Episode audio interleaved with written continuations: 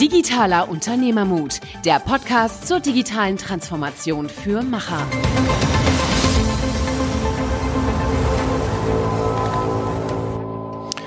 Herzlich willkommen zu einer neuen Folge Digitaler Unternehmermut mit Michael und Niklas. Unser heutiger Gast ist Christoph Redke. Er hat als Gründer, Investor, Autor und Dozent sich intensiv mit dem Thema Entrepreneurship auseinandergesetzt. Unter anderem hat er auch eine eigene Meetup-Serie, mit der er mittlerweile über 3000 Leute erreicht hat. Er sagt, digitales Unternehmertum ist die Zukunft von Deutschland. Es ist sehr spannend, wie er diesen Begriff definiert, denn es handelt sich hier nicht nur um Startups, die als digitale Vorreiter gesehen werden, sondern wirklich als eine Art Lebensweise und Lebenseinstellung, die jeder für sich nutzen kann. Ob als Angestellter, in einer Bildungseinrichtung, in der Forschung. Es ist etwas, was er glaubt, was jeden Bereich ähm, besser macht und eine Bereicherung darstellt. Deshalb glaube ich, dass diese Folge wirklich für jeden spannend ist. Er geht auf konkrete Methodiken ein, wie beispielsweise das Peer-to-Peer-Learning oder auch digitale Innovationseinheiten, die Unternehmen gründen könnten. Da hat er nämlich auch reichliche Erfahrungen und berichtet aus seinen, aus seinen Erfahrungen, die er da gesammelt hat.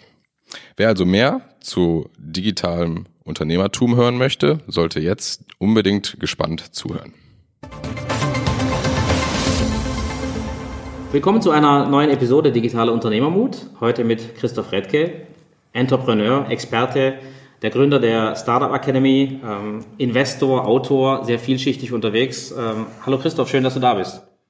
Ich freue mich sehr, dabei sein zu können. Super. Ähm, wir steigen direkt schon mal in Medias Res ein und äh, die Frage an dich wäre, ähm, das Mentoring, das Peer-to-Peer-Mentoring in Deutschland ist etwas, was sehr spät kam. Ähm, ist das denn eine Möglichkeit äh, oder der einzige Weg, Tempo und technologischen äh, Know-how wieder aufzuholen?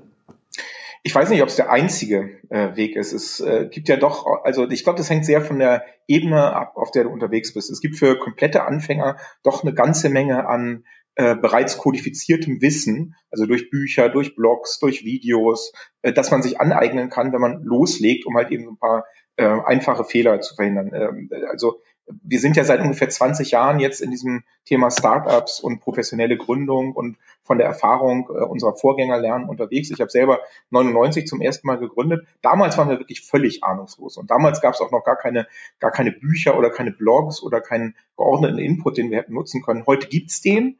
Das heißt also, wer in die Technologiebranche reinkommt, der kann davon, der sollte davon auch profitieren. Aber ab einer gewissen Ebene, und die Ebene beginnt wahrscheinlich früher, als man denkt, ab der Ebene der Gründung, in der man professionell vielleicht Geld aufnehmen muss, Leute einstellen muss, äh, sein eigenes Produkt äh, bilden muss, da wird es halt eben ganz schnell so exakt und so persönlich und so einmalig für jedes einzelne Unternehmen, dass es dafür eben keine Bücher mehr gibt und keine Videos und keinen äh, Lehrfaden, den man einfach abarbeiten kann. Und das ist der Moment, wo tatsächlich dieses Thema Peer-to-Peer-Mentoring ultra wichtig ist und eigentlich auch das Einzige, was, was einen richtig voranbringt. Und nicht von ungefähr ist dieses Peer-to-Peer-Mentoring ja eigentlich auch die Grundlage sämtlicher Accelerator-Programme, äh, übrigens auch meiner Masterclasses, darauf kommen wir vielleicht später nochmal zu sprechen.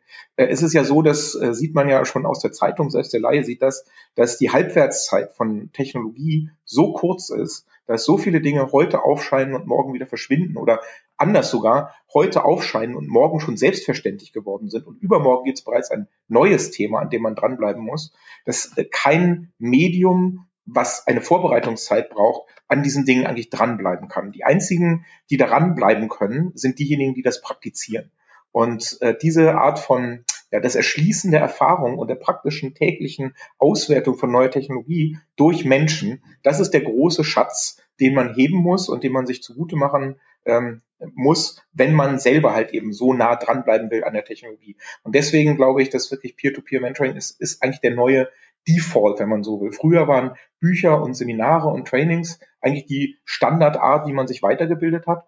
Heute ist es Peer-to-Peer-Mentoring und das ist nicht nur für Anfänger so, das ist auch für Profis so, das ist so für die Besten von uns. Auch ich rede ständig mit Leuten, die Firmen gründen, die anderen helfen, äh, unternehmerischer zu werden und höre da die ganze Zeit zu und schreibe mir auch Sachen auf. Ähm, es geht nicht anders, ganz egal, auf welcher Ebene man ist. Und ich finde das eigentlich sehr, sehr positiv, weil äh, nur in ganz seltenen Fällen hat man irgendwie negative oder anstrengende oder langweilige Situationen in diesem Peer-to-Peer-Mentoring. Anders als wenn man halt eben Bücher über Büchern liegt und brütet und paukt.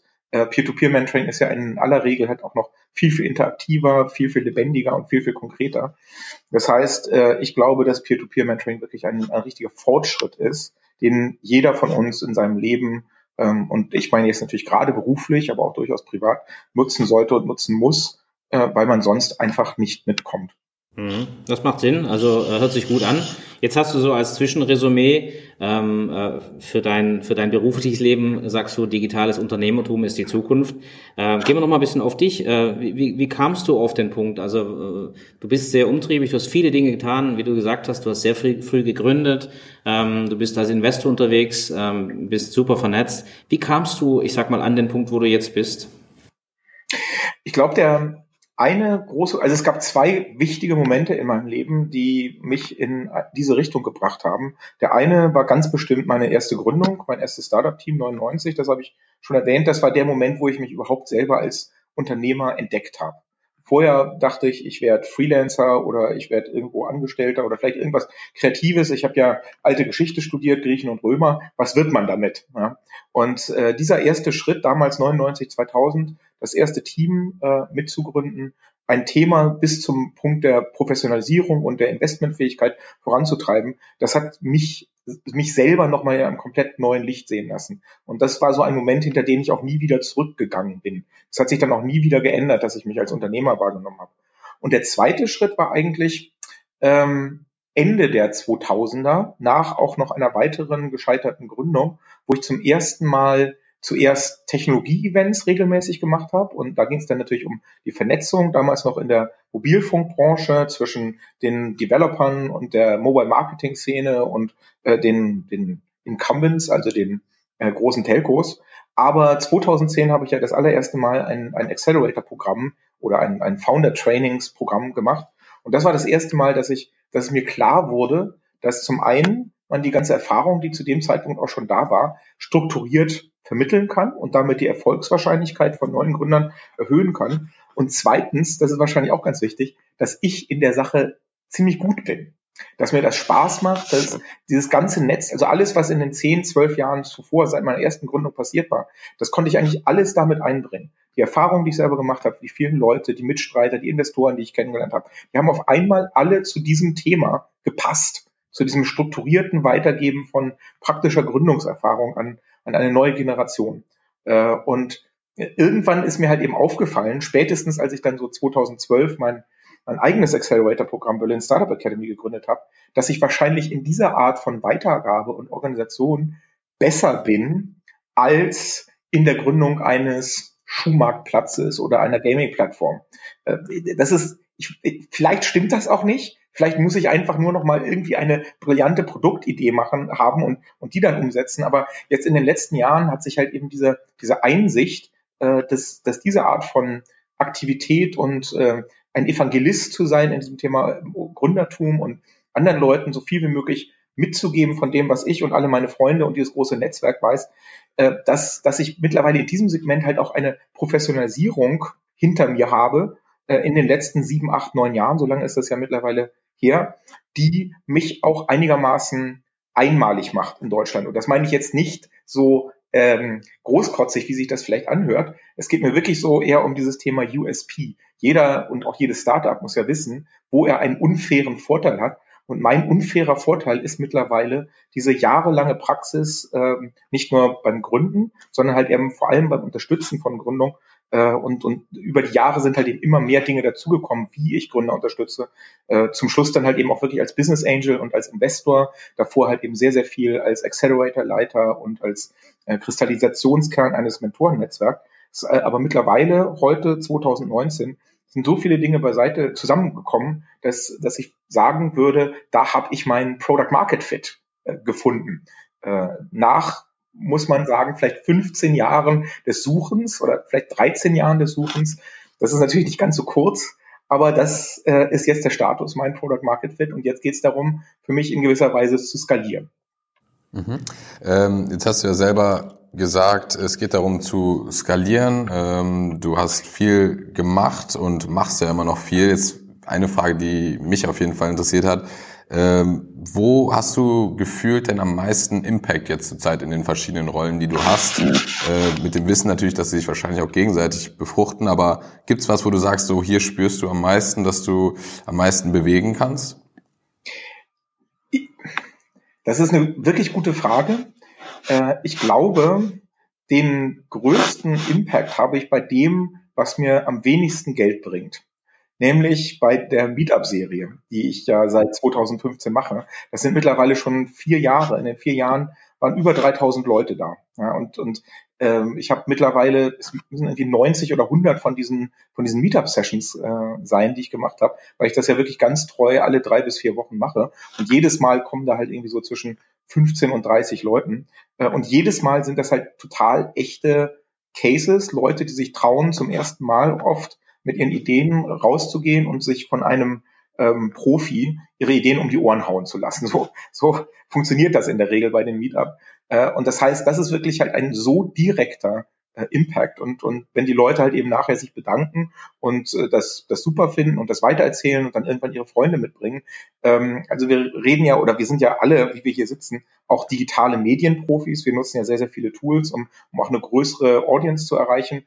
Aber am Ende glaube ich, wenn ich wirklich so alle Hits und Klicks und Views mal rauslasse, so äh, einige tausend Leute auf diese Art und Weise direkt erreicht zu haben und hunderte und aberhunderte von Ideen auf diese Art und Weise persönlich und nicht nur per E-Mail oder über irgendein Formular ähm, bewertet zu haben und den Leuten auch jeweils konkrete Schritte mitgegeben zu haben, wie sie das besser machen können oder wie sie es sein lassen können äh, im idealen Falle. Das ist, ähm, oder nicht im idealen Falle, aber im häufigen Falle, äh, das ist, glaube ich, sehr, sehr konkret und das hat einen sehr hohen Impact. Bei anderen Sachen weiß ich es einfach nicht. Ich habe ja, wie ihr wisst, ein paar Jahre lang die Kolumne, die Startup-Kolumne im Business Punk geschrieben. Das waren vier Jahre und der Business Punk hat natürlich als Magazin eine sehr hohe oder eine viel, viel höhere Reichweite als mein Meetup.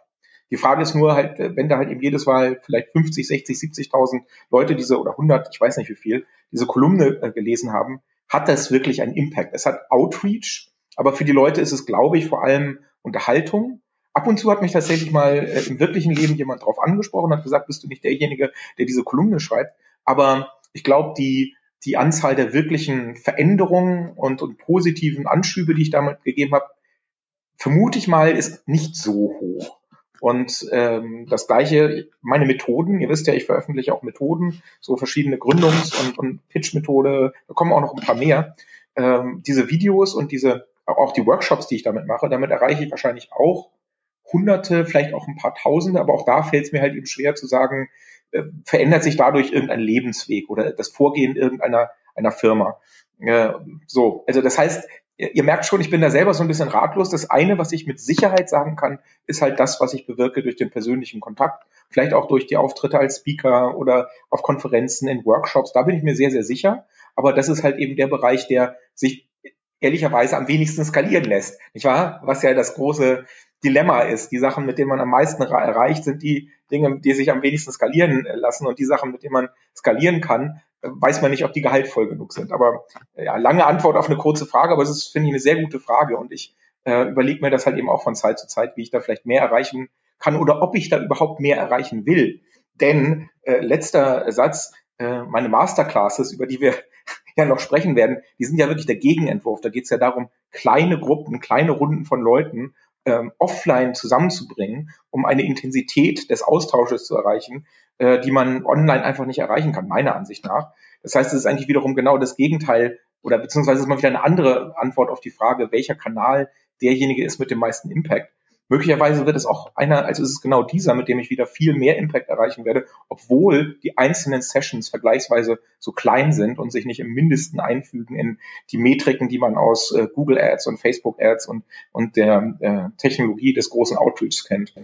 Ich glaube, äh, Christoph, da schließt sich ja der Kreis mit Peer-to-Peer, -Peer, ähm, weil am Ende des Tages Peer-to-Peer -Peer kann auch nur so gut sein, wie der Peer tatsächlich ist und das ist leider nicht skalierbar. Das ist, äh, erleben wir äh, tagtäglich. Das ist genau das große Problem, dass diese Köpfe, die dieses Feedback geben, deine Experience, die du gesammelt hast über die über die Jahre, das ist das, was nicht skalierbar ist äh, im Zweifelsfall, weil das wirklich von deiner Person abhängt und von deiner Seniorität äh, im Umgang mit einzelnen Personen und das ist immer so ein bisschen das, das Dramatische daran, dass man damit äh, die, die Welt äh, nicht so beglücken kann, wie ich sag mal, wenn man äh, ein Stück Software hat. Ähm, aber auf der anderen Seite, glaube ich, kann man aus diesem, äh, ich sag mal, äh, USP, wie du ihn genannt hast, definitiv skalierbare Modelle machen. Aber die können dann nicht auf dem gleichen Modell basieren. Das heißt, die müssen sich daraus ergeben, was du zum Beispiel im Peer-to-Peer, -Peer, äh, ich sag mal, machst und dann daraus was skalierfähiges zu machen. Wir haben das gleiche Thema, haben wir vorhin ganz kurz drüber gesprochen. Die Skalierfähigkeit eines solchen Modells ist tatsächlich sehr bedingt. Aber ich glaube, äh, da kommen wir jetzt auf den Startup-Teil äh, auch für, für, für dich. Es gibt ja genug Startups, die dann sich Nuggets aus den guten Ideen rausholen, zum Beispiel aus einer Masterclass und darum wieder, ich sag mal, skalierfähige Modelle bauen. Ähm, wie ist denn da dein, dein äh, Gefühl zum Thema Startups? Ähm, wie siehst du so die Startup-Welt in Deutschland äh, oder Europa? Ähm, hast du da äh, ein, paar, ein paar Meinungen zu dem, zu dem Thema? Klar, äh, ich meine, das ist jetzt natürlich sehr generisch gefragt. Ne? Ähm, es, es gibt da eine ganze Reihe von, von Aspekten, die da im, äh, im Raum sind. Also anders als vor ein paar, paar Jahren muss man, glaube ich, jetzt das Thema Startup nicht mehr grundsätzlich begründen. Und das ist lange aus der Ecke raus, wo das halt eben noch eine Beschäftigung von so ein paar Freaks, äh, die zu lange in, in Kalifornien waren, ähm, äh, war. Ja, also mittlerweile geht es ja schon um sehr konkrete Sachen.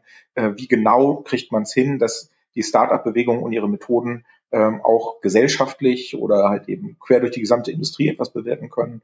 Wie passen sich Startups in Karrieren ein? Es gibt ja 100 Aspekte, aus denen man äh, auf das Thema äh, Startups schauen kann. Für mich ist halt eben der eine wichtigste auch nicht äh, das Thema, sag mal, Investment oder, oder Technologie per se, sondern für mich ist tatsächlich das eine wichtigste daraus das Thema Entrepreneurship. Das hattest du ja auch schon gesagt, das ist ja wirklich mein Motto, äh, digitales Unternehmertum ist die Zukunft. Und das meine ich wirklich ernst. Ich meine, dass die Methode, mit der man in der Digitalwelt vom Objekt zum Subjekt äh, wird, äh, also die Souveränität in der unternehmerischen Arbeit, dass das eigentlich das Wichtigste ist, was die gesamte Gesellschaft, was ganz Europa, ganz Deutschland für sich erschließen muss. Und zwar in jeder Ebene, auf der auf der Regierungsebene, auf der sozialen Ebene, auf der ganz persönlichen Ebene. Ähm, man kann sich immer noch entscheiden, dann zu sagen, ja, Gründung ist nichts für mich oder, also was ja sowieso die meisten tun. Ne? Wenn man in dieser Startup-Bubble ist, dann denkt man irgendwie, die ganze Welt spricht von Startups, aber äh, das ist ja eine Bubble, die besteht aus vielleicht fünf Prozent der Bevölkerung. Vielleicht ein bisschen mehr, wenn man die gesamte IT-Branche noch mit dazu nimmt. Aber die allermeisten Menschen haben ja ganz andere Lebensentwürfe. Mein Plädoyer ist allerdings, dass auch in diesen Lebensentwürfen, also auch als Pflegerin, als Ärztin, als Lehrer, äh, die Kenntnis und die Beherrschung von digitaler Unternehmertumsmethodik äh, Gold wert ist und, und einen wirklich komplett in seiner Rolle auf dem Arbeitsmarkt, sagen wir mal auf dem Arbeitsmarkt, aber auch durchaus politisch und sozial äh, nach vorne bringen kann. Das ist für mich der wichtigste Aspekt bei dem Thema Startups. Und wir haben da halt auch mittlerweile eine Reife erreicht, nachdem es jetzt in Deutschland, sagen wir mal, 20 Jahre Startups gibt. Es gibt so viele Leute, die zum vierten, fünften, sechsten Mal gründen. Es gibt Investoren, die vorher dreimal schon in, äh, Unternehmer waren. Es gibt Investoren, die äh, schon hundertmal investiert haben und davon sind 40 schiefgegangen, aber dadurch sind sie immer besser geworden. Das heißt, der Fundus an Wissen und Erfahrung, den man jetzt teilen kann und der auch so ein bisschen so ein Kanon vielleicht ist, die praktischen Tipps, die Methodiken, die es da draußen gibt, die sind mittlerweile eben nicht mehr nur äh, so ein Spielzeug von Leuten wie euch und mir, sondern die sind zugänglich für absolut jeden. Und äh, je mehr Leute das begreifen und das für sich nutzbar machen, bei Mittelständler, aber, aber auch im Krankenhaus und auch in der Lokalverwaltung, äh, desto besser. Ja, das ist eigentlich mein Blick auf Startups. Wenn das passiert, wenn dieser gesellschaftliche Befähigungswandel eintritt, dann werden wir auch mehr Startups haben. Dann werden wir durch mehr Startups auch mehr Möglichkeit haben, uns profitabel zu engagieren. Das ist natürlich für mich ein wichtiges Thema. Als Business Angel brauche ich halt eben auch Opportunities und Dealflow. Das wird auch in dem Zusammenhang, glaube ich, einiges Positives äh, beim Thema äh, Geschlechtergerechtigkeit äh, auslösen. Auch da geht es um Befähigung auf einer ganz grundlegenden Art. Also das Thema Unternehmertum für sich als Option des Lebensweges ernst nehmen oder mal ausprobieren und wenigstens die Werkzeuge kennen. Äh, und da müssen wir hin. Also ich bin vergleichsweise ungerührt von der Metadiskussion darüber, ob jetzt Amerika, China oder Europa beim Thema künstliche Intelligenz gewinnt und wer jetzt wo am meisten Venture Capital ähm, reinbringt. Diese Artikel lese ich auch und ab und zu diskutiere ich mit Freunden darüber, aber das ist überhaupt nicht mein Thema. Das können von mir aus gerne andere machen. Äh, ich glaube, dass es halt eben ein viel interessanteres und konkreteres Thema auf dieser Graswurzelebene gibt, wo es um die Befähigung von jedem Einzelnen in unserer Gesellschaft äh, geht, äh, Technologie für sich nutzbar zu machen und zwar als Protagonist, nicht nur als Konsument. Ähm, also mich, wie du das gerade beschrieben hast, äh, erinnert das mich sehr stark auch ähm, ja, an The Lean Startup und auch an, sag ich mal, diese Lean Movement, was ja dahinter steckt, äh, weil damals war es für mich, als ich das Buch das erste Mal gelesen habe, auch so ein ja, Augenöffner, dass es halt ja gar nicht nur darum geht, so jetzt hier das nächste ähm, Digital-Startup oder Software-Startup hochzuziehen, sondern dass es einfach eine Methodik ist, die man ja auch in jedem Bereich anwenden kann. Ich glaube, du warst ja auch vor kurzem, ähm, wenn ich es richtig äh, recherchiert habe, als Moderator beim äh, Lean Startup Summit mit dabei. Ganz genau. Ähm, ist das so in eine Richtung, wie du das jetzt meinst, habe ich das richtig interpretiert? Geht das in so eine Richtung, wenn du über Entrepreneurship redest und darüber redest, wie man vielleicht dieses digitale Unternehmertum auch in anderen Branchen einsetzen kann? Äh, zum einen ja, äh, weil Lean in der Tat äh, so, das, dieses Gedankenmodul ist, dass man mit sehr, sehr wenig sehr viel erreichen kann. Aber bei mir geht es noch einen Schritt weiter, weil man muss schon sagen, dass Lean Startup, das haben wir auch bei dem äh, Lean Startup Summit jetzt gesehen, das ist schon immer noch eine, sag mal, eine professionelle Management-Theorie. Das kennen Leute, die sich bereits oder die sich aktiv für Startups interessieren, die einen aktiven äh, Gründungsplan haben, äh, aber noch nicht allzu viele Leute draußen. Ja, und, und das ist wahrscheinlich auch nie so gemeint gewesen, als die Leute mit Lean Startup äh, angefangen haben, das kodifiziert haben. Da ging es ja genau um Leute, die eigentlich schon an dem Punkt sind, dass sie etwas gründen wollen und sie äh, sollen jetzt äh, das besser und schneller und, und günstiger hinkriegen. Ich glaube aber, dass es vielleicht noch einen neuen Begriff braucht. Äh, also Lean äh, ist, ist eine konkrete Umsetzungsmethodik für Ideen, für Gründer. Äh, wovon ich rede, ist ja äh, eine also ich glaube nicht, dass man halt eben The Lean Startup gelesen haben muss, um in seinem Beruf, um in seinem seiner Karriere, vielleicht wie gesagt auch als Lehrer oder als äh, Konzernmitarbeiter, unternehmerisch agieren zu können. Man muss dafür kein Bestandteil der Lean Startup Bewegung werden. Ähm, man muss eigentlich nur anfangen, digitale Tools zu nutzen, einfach mal ein paar selber ein paar Erfahrungen zu machen und aus denen dann zu deduzieren, wie man weiter vorgehen will.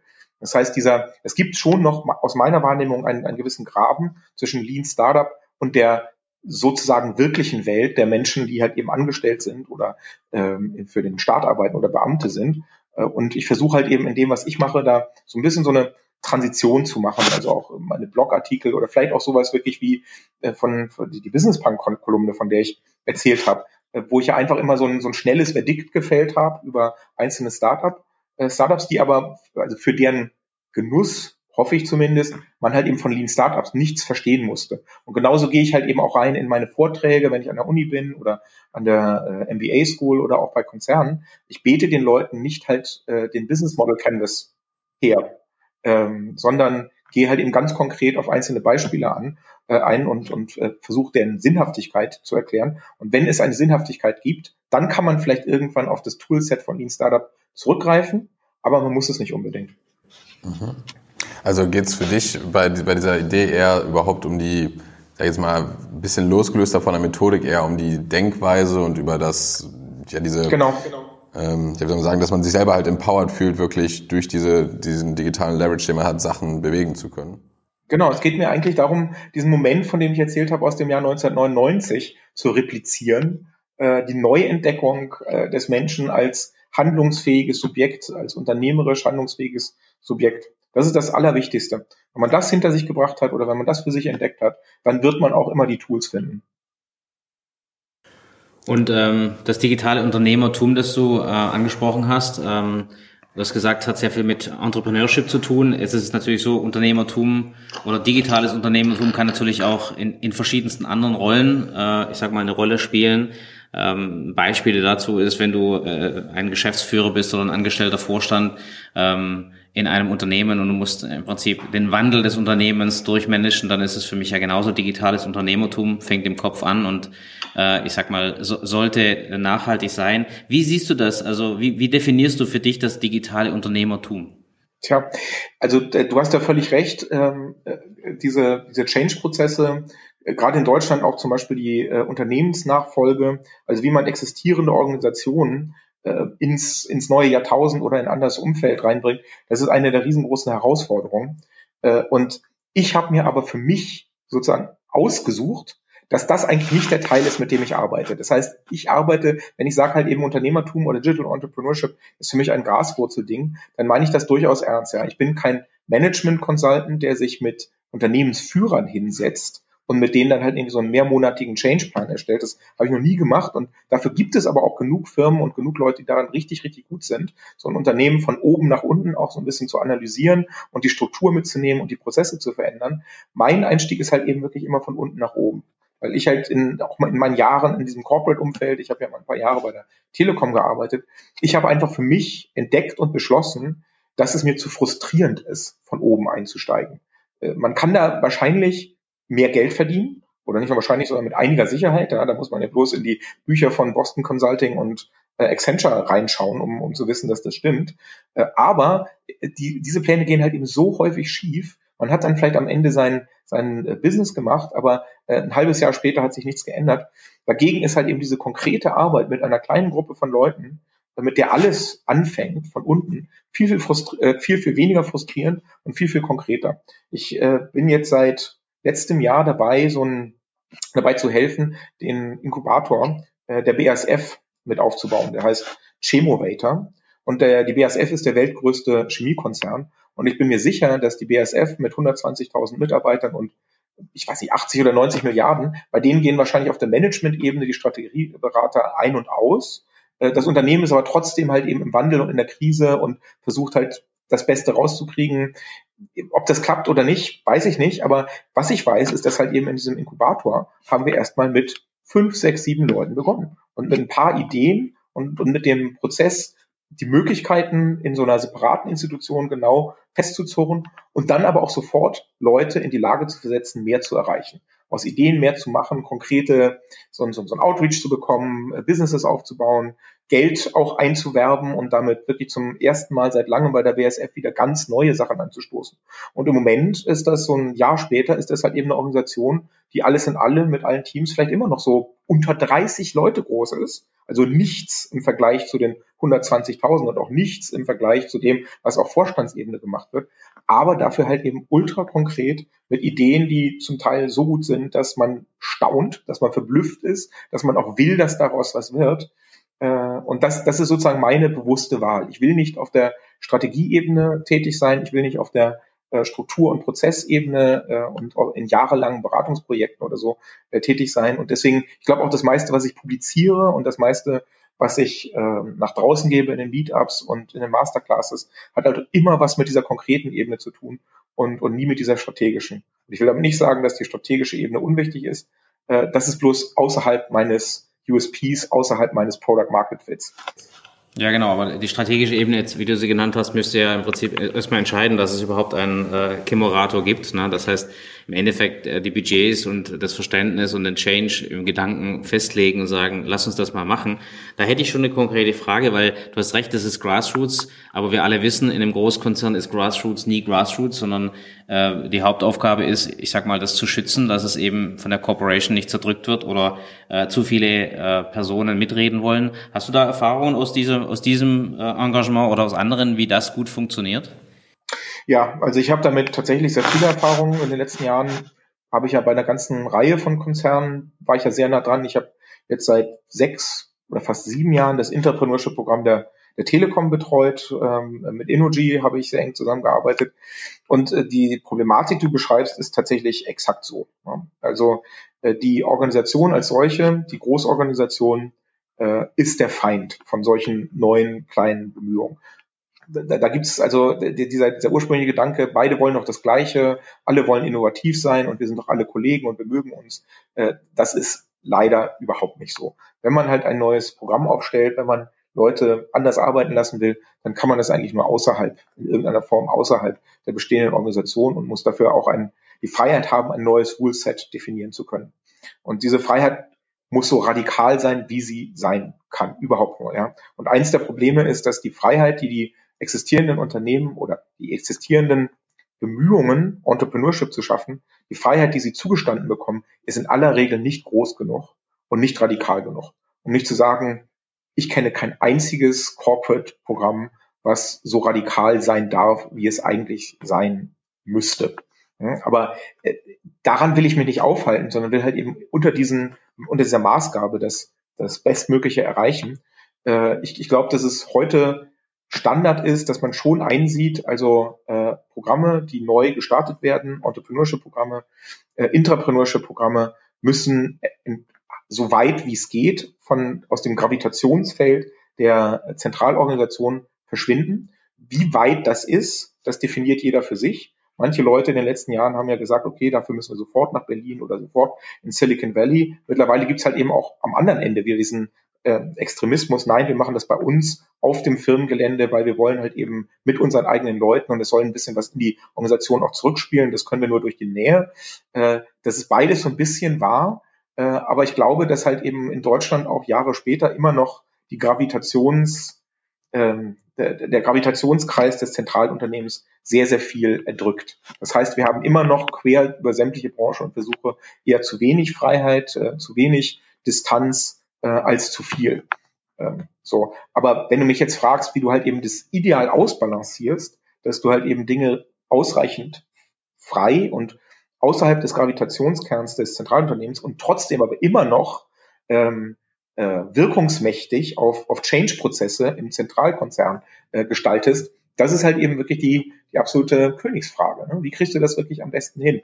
Und ich glaube, dass du dich da von Anfang an, wie bei einem Startup, total fokussieren musst, was du eigentlich erreichen willst. Ich glaube, dass viele Programme in der Vergangenheit und auch jetzt den Fehler machen, alles gleichzeitig erreichen zu müssen, weil sie halt eben ihren Plan auch irgendwann mal am Anfang an Vorgesetzten präsentieren mussten.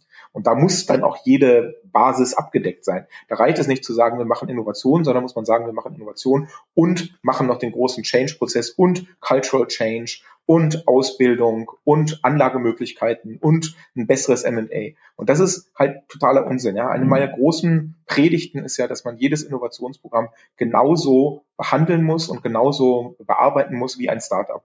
Und genauso wie du bei einem Startup sagst, Focus, Focus, Focus, du kannst nicht drei Sachen machen. Eine Sache richtig zu machen, ist schon schwierig genug. Genauso muss es im Bereich der, ähm, der Innovationsprogramme passieren.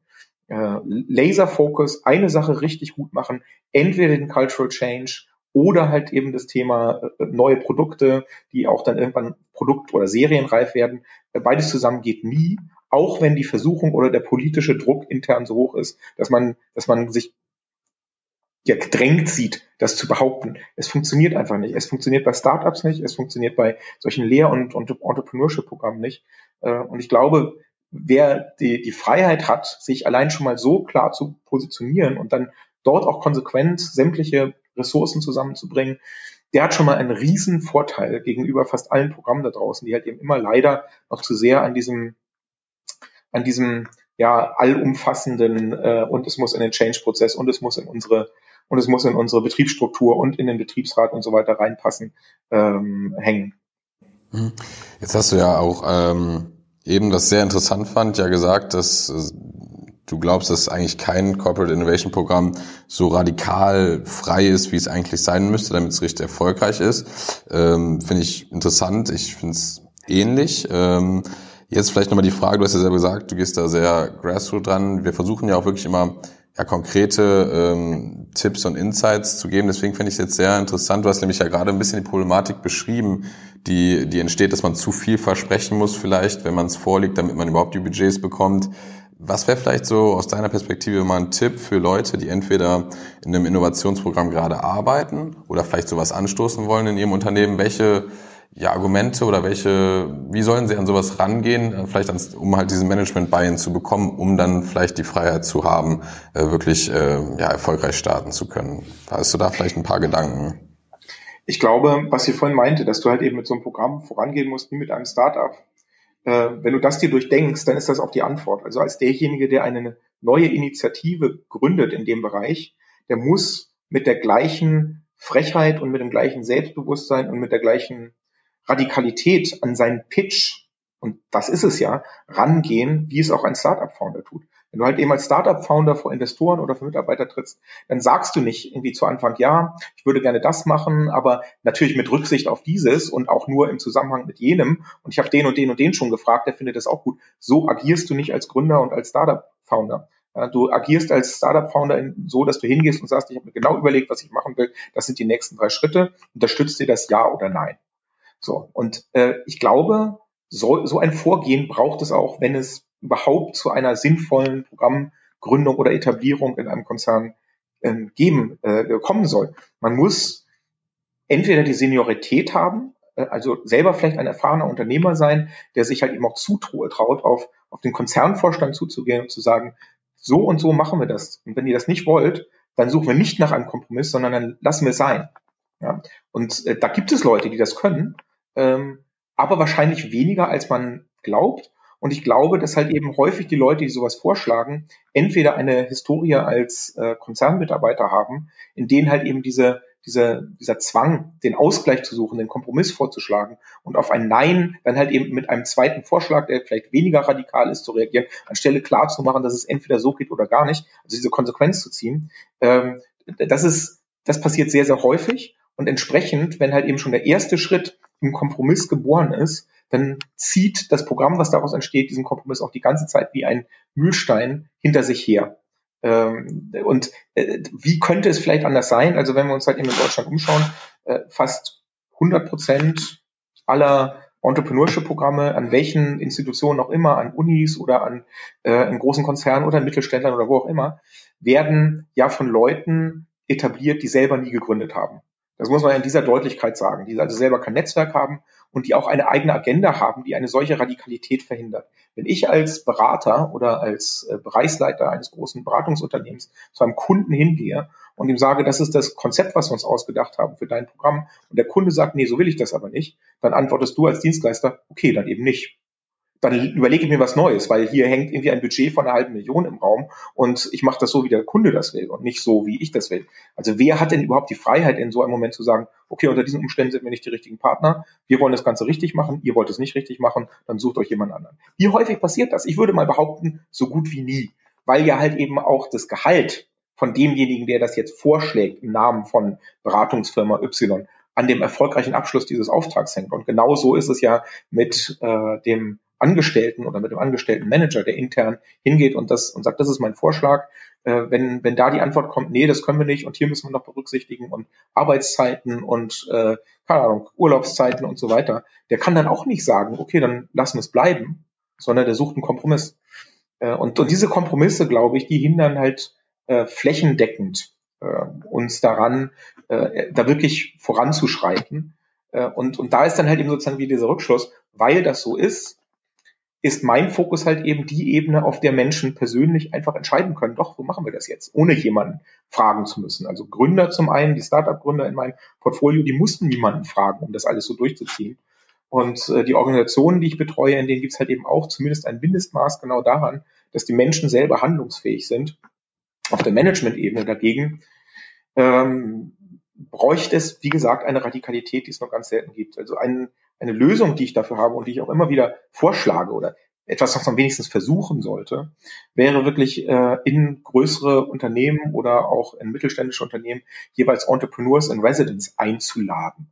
Und zwar Leute, die halt eben explizit außerhalb der Struktur stehen, die auch nicht für eine Beratung arbeiten, die selber auch immer noch Unternehmer sind und die versuchen, aus ihrer persönlichen unternehmerischen Erfahrung dieses Unternehmen an entscheidender Stelle voranzubringen, die auch radikale Entscheidungen treffen müssen, die vielleicht auch wirklich immer nur für ein halbes Jahr dazu geholt werden, so dass auch jeder sagen kann, nee, es geht mir nicht darum, mir hier ein gemachtes äh, Nest, ein warmes Nest für die nächsten vier oder fünf Jahre zu machen, aber dafür halt eben regelmäßigen, ehrlichen, ungefilterten und handlungsfähigen Input in die Organisation reinzubringen von jemandem, der außerhalb der Organisation steht. Das ist etwas, was ich halt eben gerne viel häufiger machen würde, was ich auch schon in einigen Unternehmen, mit denen ich zusammengearbeitet habe, vorgeschlagen habe, was bislang aber noch niemand angenommen hat.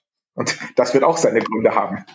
Ja, das ist interessant. Also ich meine, ich hab ja, war ja sehr lang äh, in den USA tätig und äh, das war schon vor ähm, sechs bis zehn Jahren in den USA gang und gäbe, dass man im Prinzip diese äh, Entrepreneurs in Residence hat. Also amerikanische Firmen kennen das schon sehr lange. Deswegen, ich habe es in Deutschland auch noch nie, glaube ich, noch nie gesehen, ähm, dass das passiert. Ist vielleicht was, was hier noch nicht angekommen ist oder vielleicht auch aus bestimmten Gründen nicht ankommt.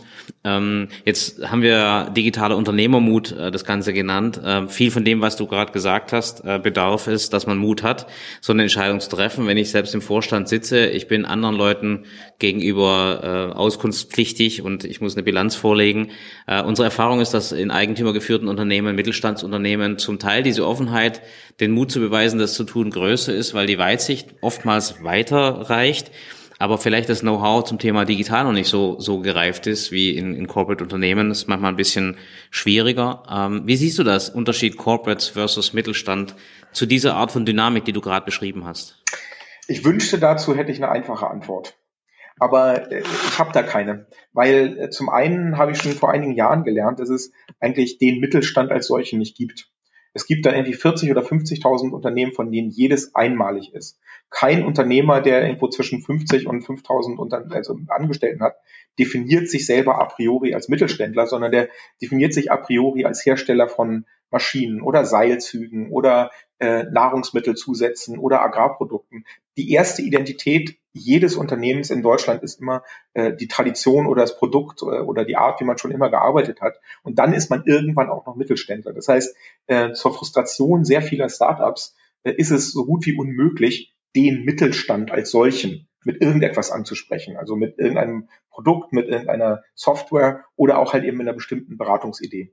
Ähm, ich wünschte, es wäre anders, ja, dann hätten es auch verschiedene meiner Startups einfacher. Das heißt, man hat da wirklich so ungefähr 50.000 Einzelfälle, die vielleicht noch in bestimmte Industrien oder Branchen eingetreten, äh, einge, einsortiert werden können. Äh, aber dann geht's halt eben wieder los mit dem Einzelfall. Und ich habe halt äh, bei dem, was du beschreibst, ich habe das eine und das andere gesehen. Ja, ich habe halt den Mittelständler gesehen, der jetzt vielleicht in der nächsten Generation richtig viel unternimmt und, und auch richtig offen ist für die Veränderung.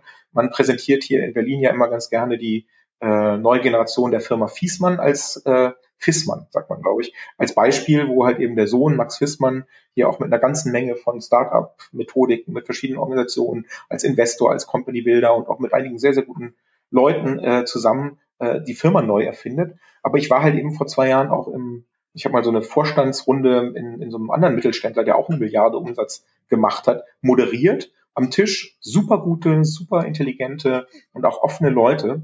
Und als ich denen vorgeschlagen habe, ihr mal zum Beispiel über das Thema M&A nachgedacht, also euch ein digitales Unternehmen, ein Startup dazu kaufen, das ein komplementäres Angebot hat, dann habt ihr ein neues Produkt und neuen Input und neue Leute und so. Und deren Antwort war, ja, das hört sich nach einer super guten Idee an, aber unserem alten Herrn müssen wir davon gar nicht erst erzählen. Weil der alte Herr, der die Firma in der dritten Generation leitete, der war halt eben Mitte 60 und äh, der da, da wüsste man gar nicht, wo man anfangen sollte, wenn man den überzeugen sollte. Und da kann man dann halt eben auch sagen, ja, hm, äh, Glanz und Elend des, des familiengeführten Mittelstandes, weil familiengeführt hat viele Vorteile, aber hat halt eben auch ab und zu den Nachteil, dass das Top-Management dann halt eben kein professionelles Top-Management ist, was halt die ganze Zeit sich auch weiterbildet und informiert und immer am Ball bleibt, äh, sondern halt ein Management ist, was halt die, die Position erreicht hat über Gründungsarbeit, die sie vor Jahrzehnten geleistet hat. Ja, und wo halt eben jetzt nicht mehr regelmäßig professionalisiert wird und nah am Markt und auch an Technik und Umfeld und sowas gearbeitet wird.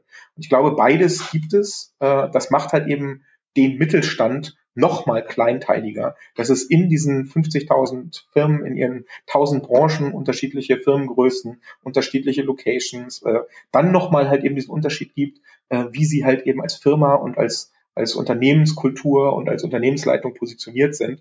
Äh, und deswegen ist das halt so eine harte Nuss. Und deswegen, ironischerweise, könnte man sagen, dass das, das ist das vielleicht bei den Großkonzernen sogar leichter, weil es weniger von ihnen gibt und weil sie in aller Regel oder zumindest ab und zu, aber vielleicht doch in der Mehrheit professioneller gemanagt werden, weil sie halt eben auch unter viel größerer Aufsicht der Öffentlichkeit stehen, natürlich gerade die Börsenunternehmen. Es kann sich halt eben kein DAX 30 oder auch wahrscheinlich keiner der Top 500 Unternehmen in Deutschland mehr leisten, vor seine Shareholder hinzutreten und zu sagen, nee, also Moment mal, äh, digital Entrepreneurship haben wir noch nie von gehört.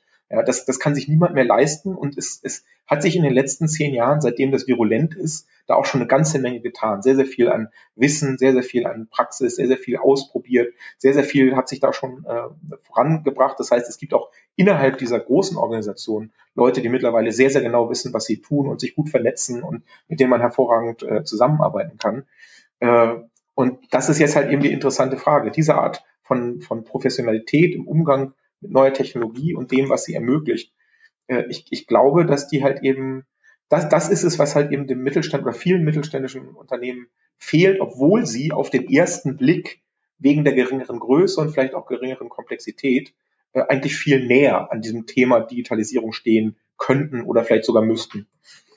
Mhm, auch da könnte ja wieder das Peer-to-Peer -Peer, äh, einen Mehrwert liefern, weil ich glaube, genau das Thema, du hattest es vorhin angesprochen, äh, am Ball bleiben, äh, ich sag mal technologisch auf der Höhe zu sein, sich mit neuen Trends weiterhin zu äh, zu umgeben, ist ja ist ja eine, eine Tätigkeit, die nicht einfach automatisch kommt, weil das Tagesgeschäft killt ganz gern solche Möglichkeiten. Jeder hat genug zu tun mit dem, was er oder sie zu tun hat.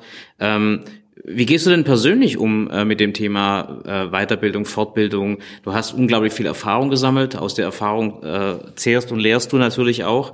Ähm, Digitalisierung extrem schnelllebig. Wie, wie gehst du mit dem ganzen Thema um?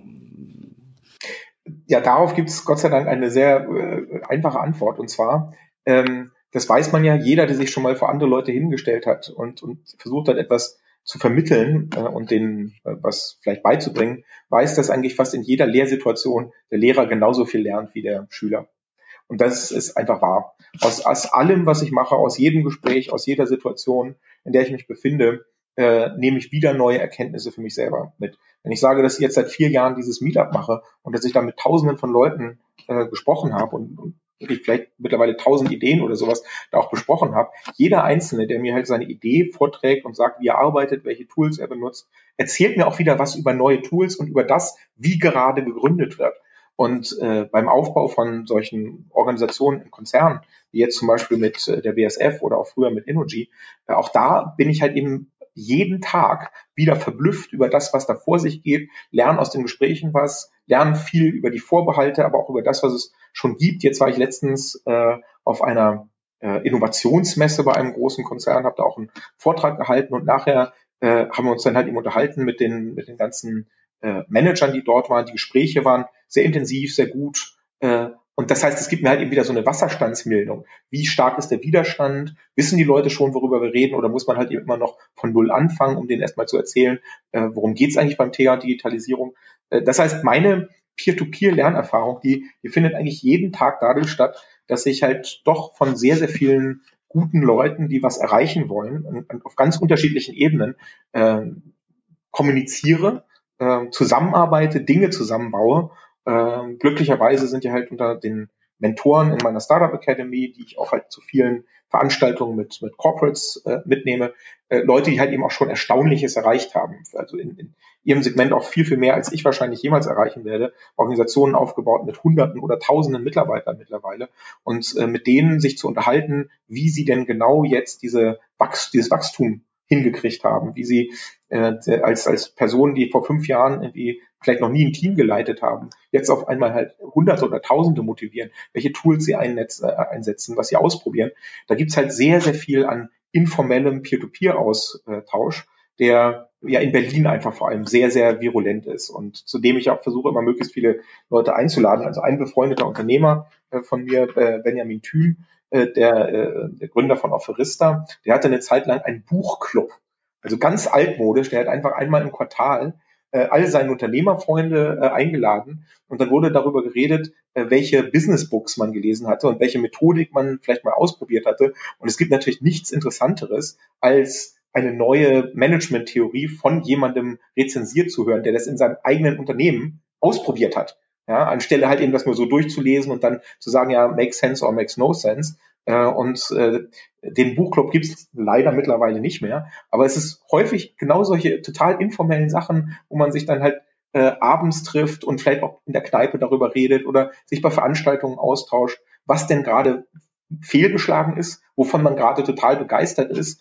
Und dann obendrein, was ich gerade meinte, halt eben dieser Alltag, dass ich halt so häufig unter Leuten bin, die etwas erreichen wollen, daran entweder scheitern oder was erreichen, unter unglaublich un, äh, verschiedenen Umständen im Großkonzern, ganz kleinen, politischen, äh, im privaten, wie auch immer. Und jedes Mal höre ich und staune ich und erzähle diese Geschichten auch weiter und versuche die reinzubringen in meine eigenen Methodiken und äh, in das, was ich äh, an Best Practice äh, rausdestilliere. Jetzt hast du ja selber ähm, gerade mal angesprochen, äh, dass man ja durchaus auch mal scheitern kann, gerade wenn man Neues ausprobiert. Das gehört ja einfach dazu.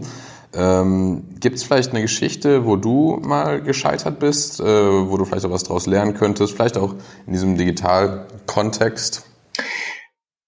Ich wüsste gar nicht, wo ich anfangen sollte, weil natürlich bin ich halt eben schon ein Dutzend Mal gescheitert. Ne? Also mein allererstes Startup, der allererste Startschuss, 99, wovon ich schon erzählt habe, 99, 2000, wir haben dafür kein Geld bekommen. Das heißt, nach sechs Monaten waren wir halt eben alle pleite am Ende und auf der Straße. Ich meine, ihr beide, ich weiß nicht, ihr seid wahrscheinlich zu jung dafür, euch daran noch zu erinnern, aber das Jahr 2000 oder sagen die zweite Hälfte des Jahres 2000, da stand eigentlich die gesamte deutsche Internetszene, sofern sie nicht für Agenturen arbeitete, auf der Straße und war pleite und keiner wusste, wie es weitergehen sollte und alle Freunde und Bekannten, die man hat, hatte, standen auch auf der Straße. Das heißt, sich also irgendwie dann nochmal wieder über Freunde irgendwo wieder rein zu äh, äh, das, das ging nicht. Das heißt, das war schon mal gleich zu Anfang ein richtiger Schlag auf die Nase. Es ist richtig in die Hose gegangen. Und trotzdem sage ich halt eben, dieser Moment war derjenige oder die Monate davor, wo ich mich halt eben überhaupt neu entdeckt habe und neu definiert habe als äh, Unternehmer. Äh, und äh, die Jahre, so sagen wir mal, während der 2000er, die waren halt eben auch echt total schwierig. Also finanziell, aber auch Impact, da musste halt eben wirklich jeder ähm, ähm, sehen, wo er, wo er blieb. Und halt eben ein ganz unmittelbares Beispiel. Ende 2017 habe ich äh, aufgehört, mit der Berlin Startup Academy mein Accelerator-Programm zu machen. Dabei war das eigentlich mein Ein und Alles. Ja? Das war halt eben die Basis von dem, was ich gemacht habe. Darüber habe ich mein Portfolio aufgebaut die Erfahrung gemacht, meine Investments gemacht. Dafür habe ich auch jetzt immer noch mein Portfolio. Aber Ende 2017 habe ich gesehen, dass es äh, dass ein unabhängiges Accelerator-Programm in Deutschland nicht existieren kann, weil der Markt zu 100 Prozent von Programmen beherrscht wird, die querfinanziert sind. Also entweder durch Steuergelder an den Universitäten oder europäische Förderprogramme oder durch die Corporate Accelerator Programme. Und du kannst halt eben als Privatmann nicht in einem Markt sein, in dem alle anderen schon mal vom Start an äh, 10 Millionen Euro in der Hinterhand haben, für das, äh, für die sie jetzt halt eben ein Team einstellen können und jedem Team, egal woran es arbeitet, äh, von vornherein 50.000 Euro in die Hand drücken. Das kannst du nicht machen, wenn du halt eben dein Geld selber verdienen musst. Das war halt eben eine bittere Einsicht. Äh, und dann allerdings aus dieser Einsicht, die ich halt eben Ende 2017 hatte, seitdem mache ich das Programm nicht mehr, ähm, ist halt eben die, der Ansatz gekommen, was kann ich denn noch machen mit den Assets, die ich da geschaffen habe, mit äh, dem mit dem großen Mentoring-Netzwerk natürlich, mit den vielen Leuten, von denen ich nicht nur weiß, dass sie gut sind und erfahrene Unternehmer, sondern dass sie obendrein halt auch noch hervorragend das, was sie können, vermitteln können. Und äh, mit meiner Methodenkenntnis und mit äh, den ganzen Dingen, die ich erarbeitet habe an Materialien über die ja, fast sechs Jahre, die ich das äh, Programm gemacht habe und meine Erfahrung als Investor und so. Und aus dieser Erfahrung, aus diesem Moment, wo ich sagte, so geht's nicht mehr weiter, das kann ich mir einfach nicht mehr leisten, ich kann einfach nicht mehr das erreichen, was ich gerne erreichen möchte, mit diesem, mit diesem alten Setup, ist halt eben die Idee zu den Masterclasses äh, geboren worden. Das halt eben immer noch das Thema Peer-to-Peer-Learning, dass das halt eben so extrem wichtig ist und auch so extrem mächtig und so viel verändern kann, dass ich aber dieses Thema Peer-to-Peer-Learning jetzt nicht mehr auf der Ebene von Leute von 0 nach 1 bringen, also Gründer von ganz am Anfang bis vielleicht zur Business Angel Fähigkeit zu bringen, sondern dass ich das jetzt auf die Ebene hebe von den Digitalprofis. Dass äh, ich halt eben glaube, dass halt auch, wenn man ganz vorne steht, wenn man einen äh, es, es sich lohnt zu investieren, um auf dem letzten Stand zu bleiben, um sich auf höchstem Niveau zu vernetzen und die Best Practice zu bekommen. Äh, und, und dafür, das, das ist halt eben auch wieder so ein Moment des Scheiterns auf der einen Seite und äh, vielleicht, ich arbeite ja noch dran, ich weiß ja nicht, wie groß oder erfolgreich das werden wird, noch nicht mit den, mit den Masterclasses, aber wo halt eben aus dieser ganzen Erfahrung, aus diesem ganzen ähm, Mutterboden, äh, die zumindest die Ideen und die Konzepte äh, erwachsen sind für das, was ich jetzt mache. Mhm. Ähm, jetzt hast du selber ja äh, auch schon ein paar Mal angesprochen. Ich denke mal, ähm, die, diejenigen, die jetzt den Podcast gehört haben, die auch vielleicht äh, gerade in dem inhaltlichen Teil schon gemerkt haben, dass du da einiges an Erfahrung haben, äh, den kann man natürlich deine Masterclass definitiv äh, ans Herzen legen. Die werden wir auch in den Show Notes verlinken. Ähm, vielleicht kannst du für diejenigen, die schon mal Interesse haben, da ein bisschen vorbereiten, reinzugehen. Wir fragen immer, was so die Top-Inspirationsquellen sind. Äh, sag mal, ich bin jetzt schon interessiert und ähm, was, wäre denn vielleicht schon mal eine gute Vorbereitung in die Richtung? Welche Quellen, Bücher, Podcasts, Blogs kann ich denn vielleicht regelmäßig Also ich empfehle, oder, oder sagen wir mal so, äh, ich bin insofern kein gutes Beispiel oder kein guter Gesprächspartner für diese Frage, weil ich erstaunlich wenig an professionellen Medien rund um das Thema Startups und Management konsumiere. Äh, ich bin ein absoluter und fast reiner Belletristikleser. Also Literatur ist für mich eines äh, der, eines der wichtigsten Themen in meinem Leben.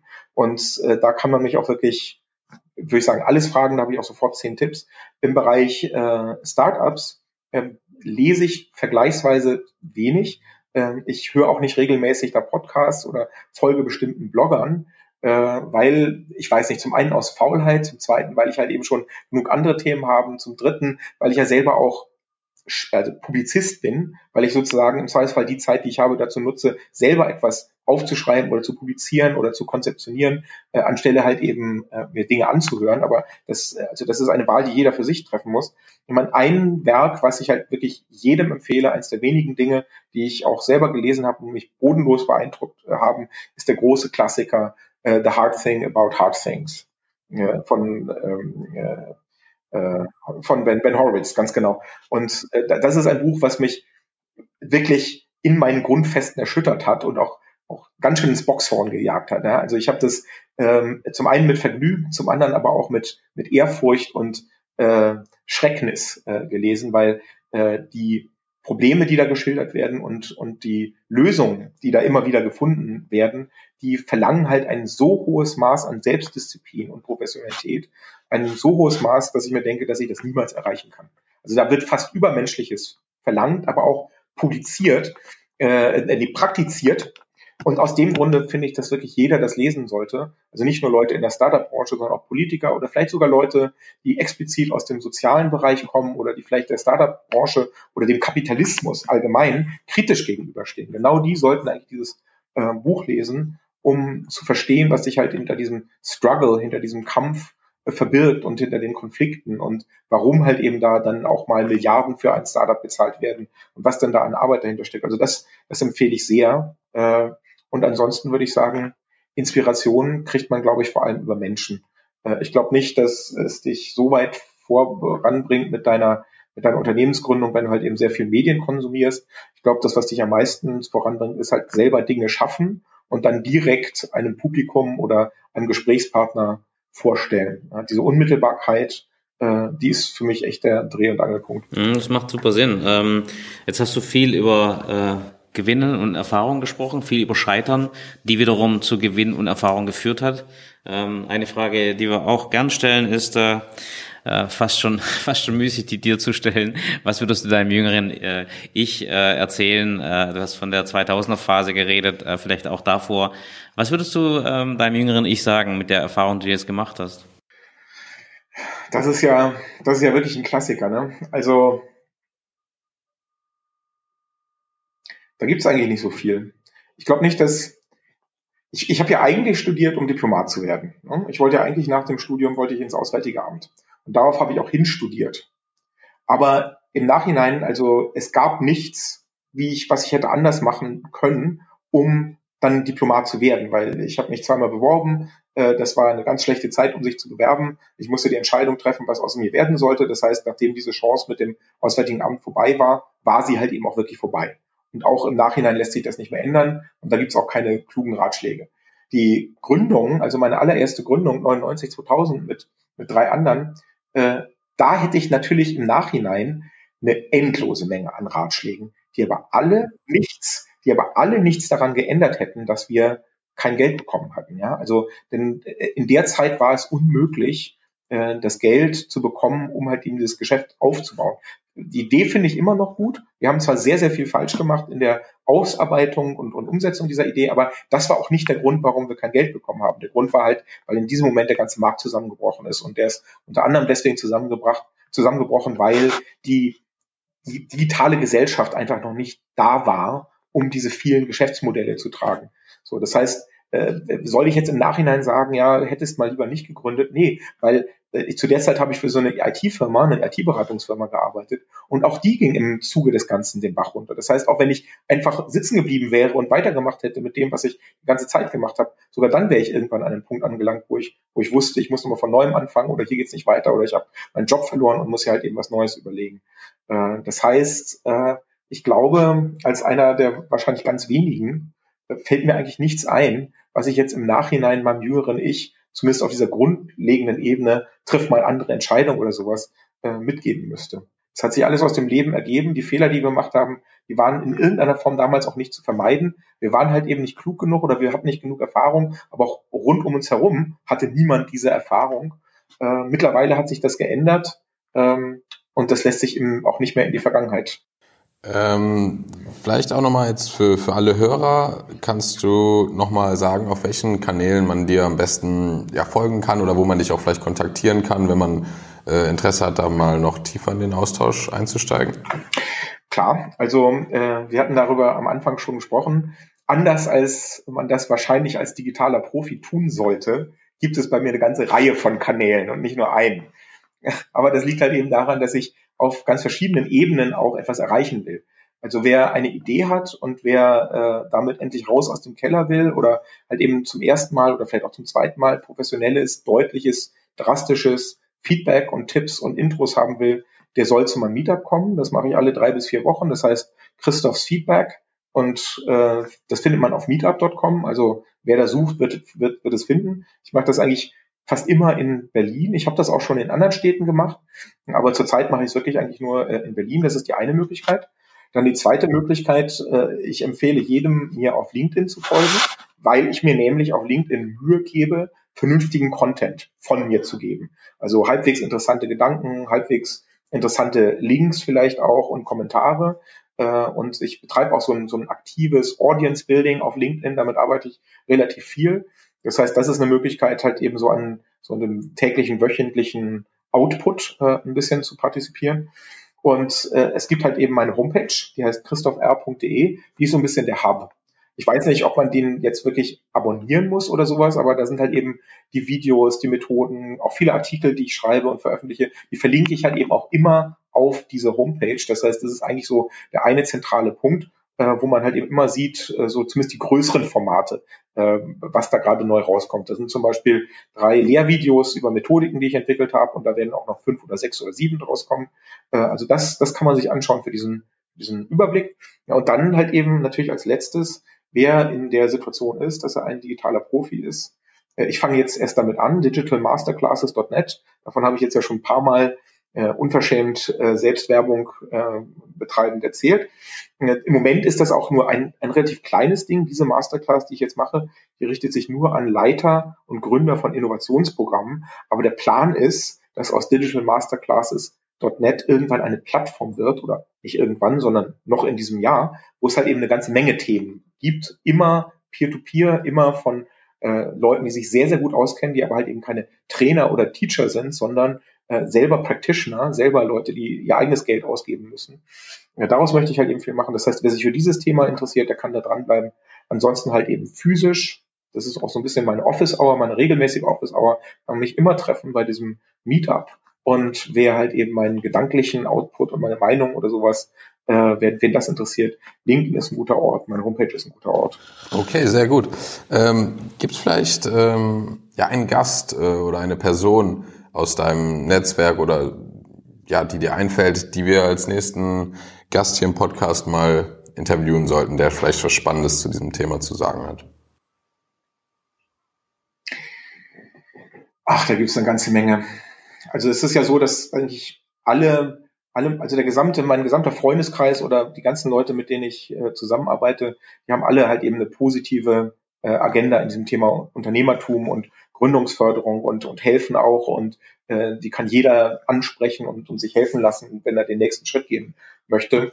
Ähm, ich habe letztens schon einen Podcast gemacht zusammen mit äh, Anne Riechert, der, der Gründerin von der Redi School, dieser äh, dieser Institution, dieser Organisation, die Flüchtlinge äh, weiterbildet äh, in, im Digitalsegment und die dahin bringt, dass die halt eben nicht nur programmieren, sondern auch Unternehmen gründen können, Design und so weiter. Die machen das total super und äh, mit äh, Anne habe ich bei diesem Podcast auch über das Thema Mentoring gesprochen und wie halt eben Mentoring und Peer-to-Peer -Peer halt auch funktioniert zwischen Menschen aus ganz unterschiedlichen Kulturkreisen und halt auch in ganz unterschiedlichen sozialen Situationen. Äh, also Anne ist da sicherlich sehr, sehr gut. Ich habe vorhin schon erwähnt, äh, den Ben Thüm, äh, den Gründer von Offerista, der sich einfach sehr viel Gedanken macht über, äh, über datengetriebene Führungsmodelle. wie er in seiner eigenen Firma über mehrere Standorte hinweg äh, den, den, den Entrepreneurial Spirit am Laufen halten kann und mit dem ich auch viel äh, zusammenarbeite. Es, es gibt so viele, ja. Wenn ihr das hinkriegt, äh, mal mit Stefan Schambach zu sprechen, der ist ja der Titan der, der deutschen Unternehmerszene, äh, den kenne ich auch seit vielen Jahren, der war ja der erste deutsche Internetmilliardär, äh, hat irgendwie zwei Firmen an den, an den ähm, US Nasdaq gebracht. Äh, der kann natürlich halt eben auch sehr, sehr viel beitragen äh, und so weiter und so weiter. Es gibt schon echt so viele Leute, die aus unterschiedlichen Aspekten äh, dieses Thema Unternehmertum für sich entdeckt haben, für sich nutzen und auch weiterbringen. Wunderbar, denn äh, Stefan Schambach, den äh, kenne ich auch, der hätte mich fast mal eingestellt bei Intershop. Insofern ähm, fangen wir vielleicht mal mit, mit dem an. Würde mich interessieren, was der, was der so heute treibt. Ähm, hast du noch ein Schlusswort für uns? Irgendwas, was du hinterlassen möchtest, basierend auf dem, was du gesagt hast? Waren sehr, sehr viele Inputs. Irgendwas, was du äh, den Zuhörern noch mitgeben möchtest? Eigentlich nur, was ja mein Oberthema ist, dass digitales Unternehmertum die Zukunft ist und dass, äh, dass jeder das für sich selber entdecken sollte, dass es dafür viel weniger Zeit und Aufwand braucht, als man glaubt und dass es irgendwann aber auch keine Entschuldigung mehr geben wird, das Ganze nicht zu tun, das Ganze halt irgendwie von der aus dem Wohnzimmer zu betrachten und sich irgendwie selber den Luxus zu gönnen, dass man sich selber mit diesem neumodischen Kram ja nicht be befassen muss, weil man hat ja einen sicheren Job oder man ist dafür zu alt oder man hat irgendwie ein anderes Weltbild oder so. Äh, diese Entschuldigung gilt auch jetzt schon eigentlich nicht mehr so richtig. Irgendwann wird sie gar nicht mehr gelten. Und je früher man selbstbestimmt an dieses Thema rangeht, äh, desto besser für jeden Einzelnen und für uns alle zusammen. Das war ein sehr tolles Gespräch. Christoph Redke, Entrepreneur und äh, vielseitiges Talent im Digitalen und äh, online sehr affin. Vielen, vielen Dank für das Gespräch. Viel Erfolg für die Masterclass. Sehr gerne. Danke. Vielen Dank. Vielen Dank fürs Zuhören. Wir hoffen, dass äh, auch für euch einiges an spannenden Informationen und auch ein echter Mehrwert dabei war. Gerne gebt uns äh, eure Meinung zu den Themen, gebt uns Feedback auf allen Kanälen. Die sind äh, in den Shownotes wie immer verlinkt. Da findet ihr auch die relevantesten Infos von dieser Episode. Und dann freuen wir uns natürlich, wenn ihr nächste Woche wieder einschaltet. Vielen Dank.